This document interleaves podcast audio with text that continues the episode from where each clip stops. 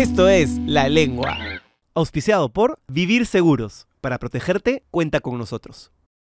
Y hubo una. Hubo, ¿Cómo fue en Argentina esa pegada? Porque tuviste una relación mediática. Y Sí. toda relación mediática. yo- bueno, yo tengo una relación mediática, pero yo estoy casado con mi esposa. Cuando se separa una relación mediática, es mucho más bolondrón de el momento en el que están. ¿Cómo fue, Sí. cómo fue eso para ti? Manejar una. Aparte.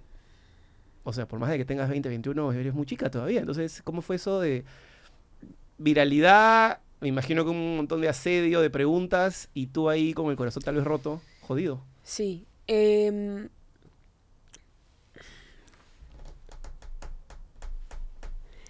eh, Me encanta la pausa. Como voy a pensar bien esta respuesta. eh, a ver, yo creo, a mí lo que más me hizo mal es estar interferida para hacer mis cosas. No me gustaban los videos que estaba haciendo en ese entonces. No podía concentrarme bien en lo que quería yo demostrar. A ver, ya había empezado un proceso yo. Yo ya, eh, cuando corté, o sea, me había mudado encima, ya el departamento lo in- se invadió con toda esa energía de, de- llorar y de, de verme al espejo y sin saber eh, quién, quién era, qué estaba haciendo, qué sos. Encima en ese momento empecé a cantar y decía, ¿qué sos cantante ahora? ¿Qué concha sos? Tipo, me miraba al espejo y me, desconocía. No sabía quién era. Em, porque siempre al dar tanto por una persona y alejarte tanto de vos para acercarte lo más posible, yo sí siempre sobreempatizo a veces mucho. Como que, bueno, sí, yo tengo esto, no me importa, yo estoy para vos.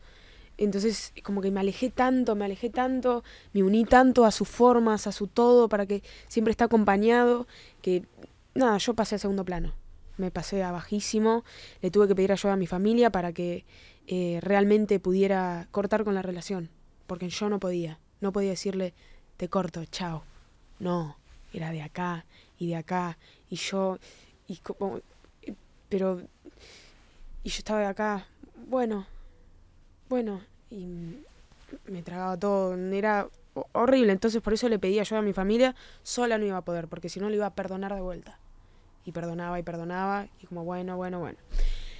Em, ¿Cómo es? Y bueno, a partir de ahí, eh, cada vez que entraba a ese departamento, como que volvía toda esa sensación de extrañeza y como que y veía todo y todo era extraño y todo y yo y todo esto teniendo que hacer seguir haciendo videos Claro, la, la- Seguir el impulso apareciendo. creativo te lo mataba. Sí.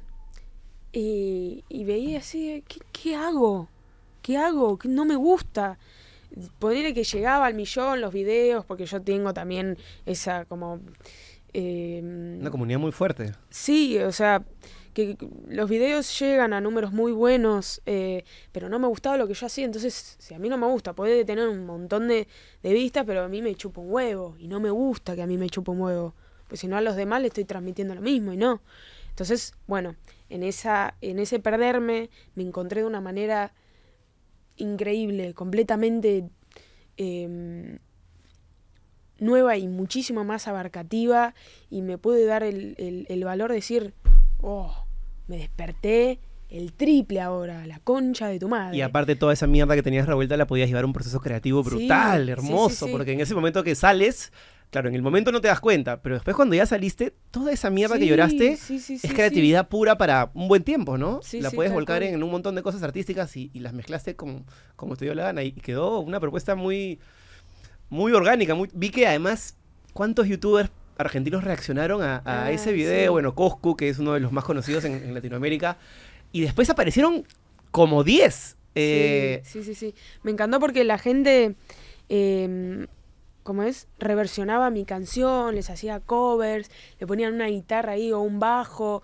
Yo dije, ah, no, esto es increíble.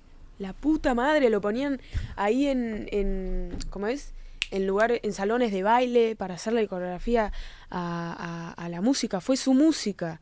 Es su música. Mi música es, es, es la de todos y le- ¿Y, y sentías una validación diferente cuando era ya música y no era de repente, no sé, te gritaban en la calle algo referente a- a- al humor, pero ahora que te señalen algo referente a la música, ¿te valida un poco más como artista? A ver, lo que es la validez como más de... Ah, Ah, esta chiquita no solamente. Es que hay Claro. prejuicio de.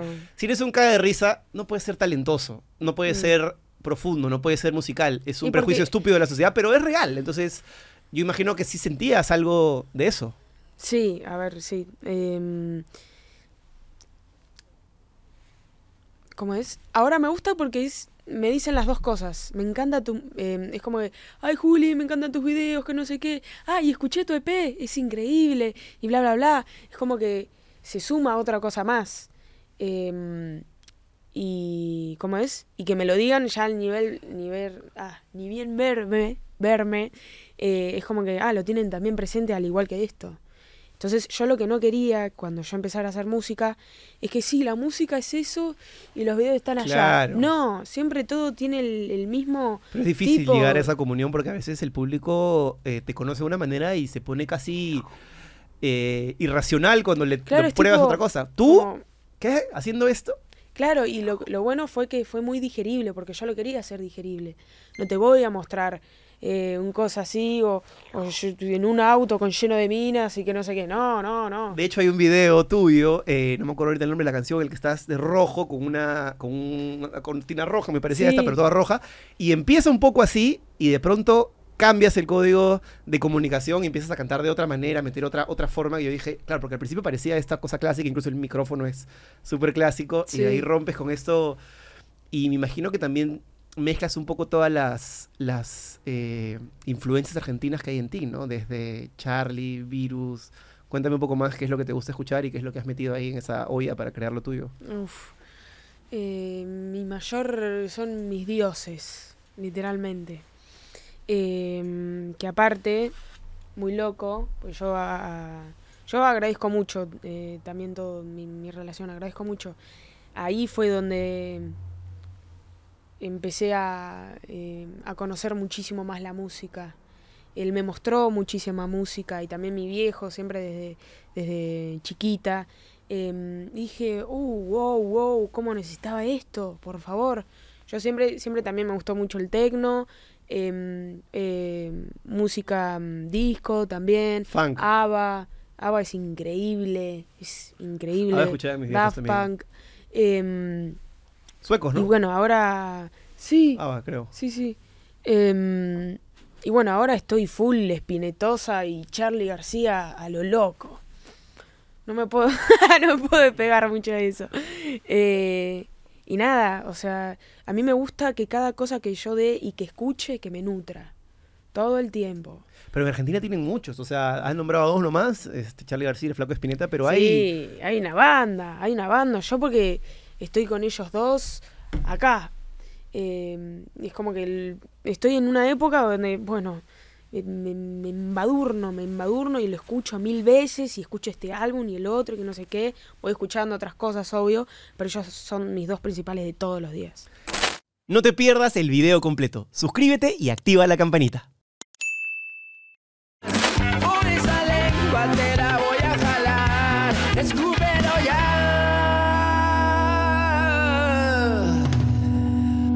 Esto es La Lengua. Auspiciado por Vivir Seguros. Para protegerte, cuenta con nosotros.